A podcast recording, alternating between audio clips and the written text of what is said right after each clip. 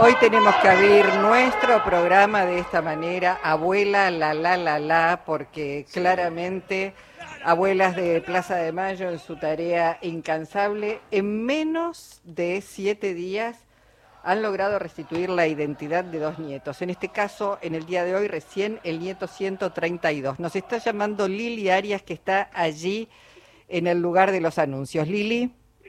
Muy buenas tardes, Luisa. Un lugar que es entre el espanto y la ternura. Te puedo asegurar que estar en el espacio de la memoria es eso, es el espanto y la ternura. La ternura de haber encontrado a Juan Morales, el hijo de María del Valle Morales. Una historia durísima, Luisa, porque a María del Valle Morales, junto a su pareja, eh, fue desaparecida en Tucumán en mayo de 1976 el niño Juan tenía apenas nueve meses y el apropiador lo lleva, el apropiador era el empleador de María del Valle. Se lo lleva a su casa, lo anota a nombre suyo, ¿sí? como, como que él es el padre, pero esas cosas que tiene la vida de hermanastros, ¿sí?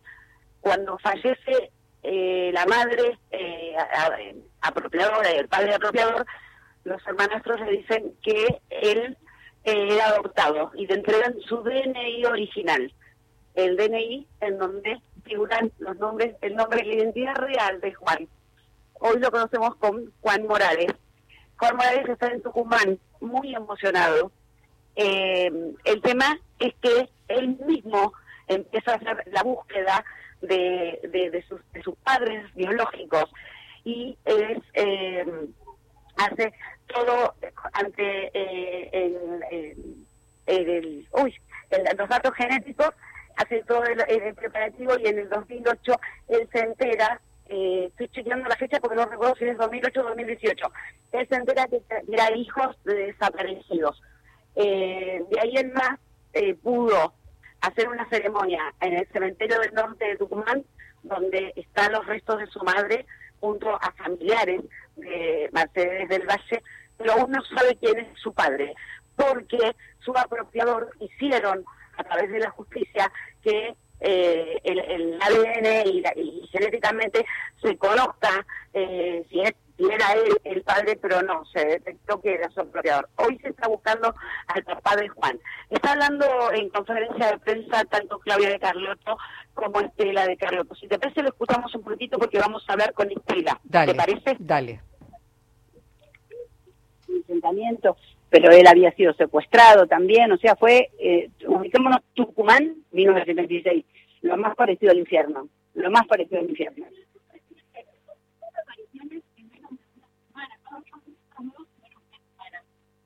Son los milagros de la vida, la vida es esto, emociones, dolores, luchas, y jamás nos imaginamos que cuando me llama Claudia para avisarme, mamá te va a dar una noticia, pero por ahora es privada, este, ella me dice, encontramos otro, y al decir otro yo no, no me desmayé con mi soy fuerte, pero este, la alegría y el decir que, es maravilloso para un fin de año en una Argentina que está siendo tan golpeada, tan queriendo debilitarla, que los, eh, los enemigos de, la paz y del amor están siempre sembrando lo que no deben.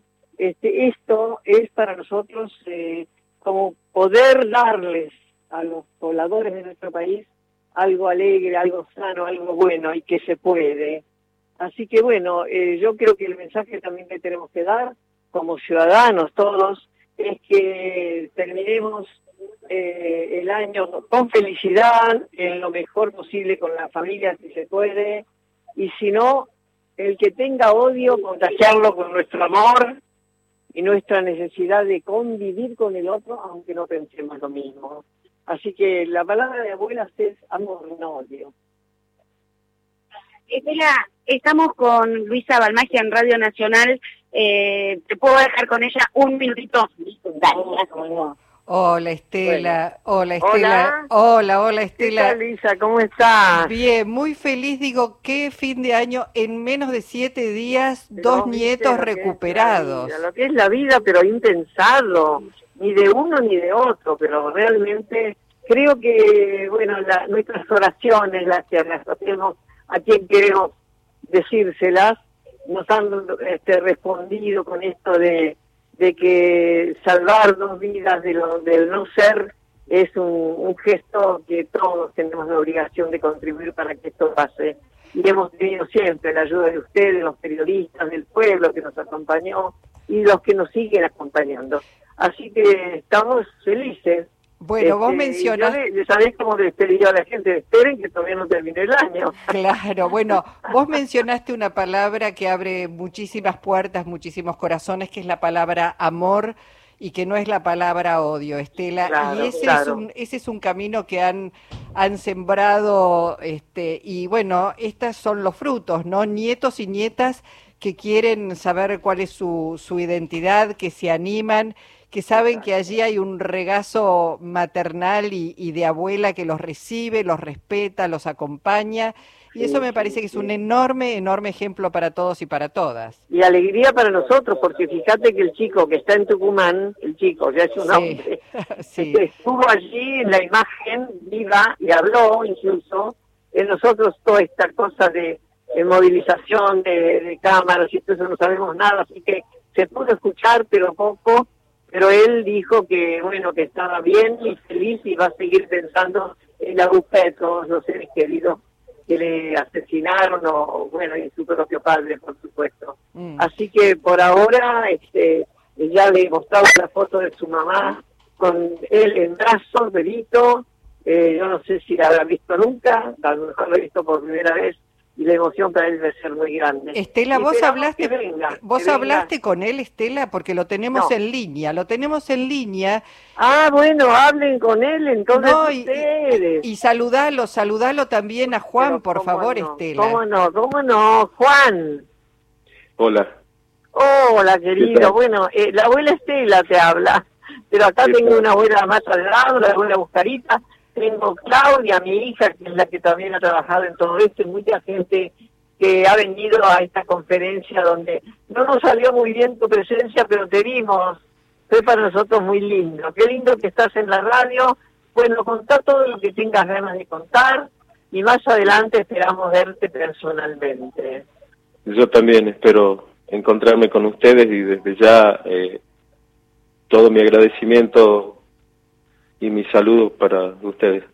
Muchas gracias, querido, muchas gracias. Un saludo también de parte de Alejandra García para todos ustedes. Bueno, de Alejandra García también un abrazo. Y bueno, ¿querés que te pase con Claudia? Bueno, sí. Bueno. Hola. Hola. ¿Cómo andás, Juan? Bien, bien. Bueno, nada, qué revuelo, ¿no? Qué revuelo. ¿Cómo estás? ¿Estás con Alejandra? Sí, sí, está acá. Bueno. ¿Cómo estás, Juan? ¿Cuánto hubo que esperar? ¿Cuánto trabajo? Pero viste que la verdad se va sabiendo. Ahora nos falta lo último que, bueno, vamos a empezar toda una investigación profunda para ver si logramos con apoyo de la población averiguar quién, quién es tu papá. Perfecto, sí, eso me, me explicaron hoy, así que... Claro. Esperemos cerrar esa etapa también. Claudia. tener la seguridad, sí, vamos a seguir trabajando sin denodadamente. Eh, Claudia, eh, nada, un, abrazo, un, abrazo para vos, para tu madre, para todas las abuelas. Gracias, por el trabajo intenso, que sea un buen año donde se cosechen más identidades de nietos, que va a ser maravilloso y nos quedamos nosotros un ratito con Juan. Dale, gracias, hasta luego. Gracias a, ustedes. Juan, perdón por la interrupción, pero bueno, nos parecía nos parecía muy importante en Radio Nacional porque te están escuchando en toda la República Argentina, en todo el país, que nos cuentes, bueno, ese, esa decisión, ese momento, digo, por el cual seguramente eh, lo habrás meditado, habrás pensado en algún momento, bueno, me presento, aporto mis datos, voy buscando mi identidad. Sabemos que es un momento único para cada una de las personas que van a recuperar su identidad. ¿Cuántos años tenés hoy? 47. 47 años. ¿Y te llevó, Juan, mucho tiempo resolver este tema de acercarte a las abuelas con la sospecha de que podías eh, haber sido un, nieto apropiado? ¿Te llevó Eh, tiempo? sí, sí eh, fue un poco complicado este, tomar la decisión. este, y bueno, eh, por suerte se la tomó y, y una cosa llevó a la otra, la curiosidad, las ganas de saber. Nada más que llevó mucho tiempo, este, pero se puede decir que, que hoy más que nada se cerró una gran etapa de mi vida y esperemos seguir cerrando la, la que falta. Claro, Juan, se cierra una etapa y se abre otra etapa, sin lugar a dudas. Yo voy a decir, no, no menos dolorosa quizás porque hay que, bueno, metabolizar, repensar todo lo que ha pasado en tu vida, lo que viviste hasta ahora y cómo vas a encarar de ahora en adelante lo que resta de tu vida. No sé si tenés familia, porque también esto involucra seguramente a tu presente, a tu descendencia, a, toda tu familia, ¿no? Sí, sí, eh, hay que eh, hacer muchos cambios, pero eh, son parte de, de recuperar la identidad, o sea, de eso se trata esto.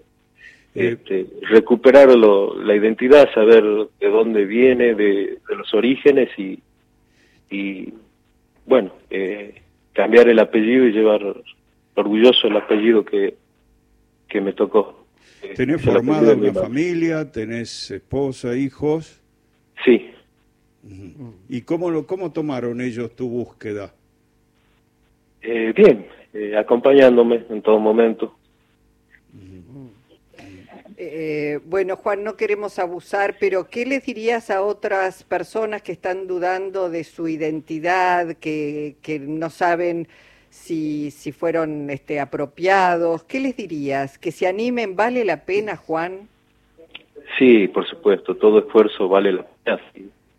Este, por más que tome su tiempo, les diría que lo hagan. Eh, no hay nada mejor que saber el origen de uno, eh, saber de dónde viene uno y recuperar la identidad eh, es algo hermoso. Mm. Eh, es algo que, que todos eh, los que tenemos o lo que tuvimos dudas en algún momento, este, resolverlo, porque es parte nuestra Mm. y, y yo me animo a decirles que sí, vale, vale la pena.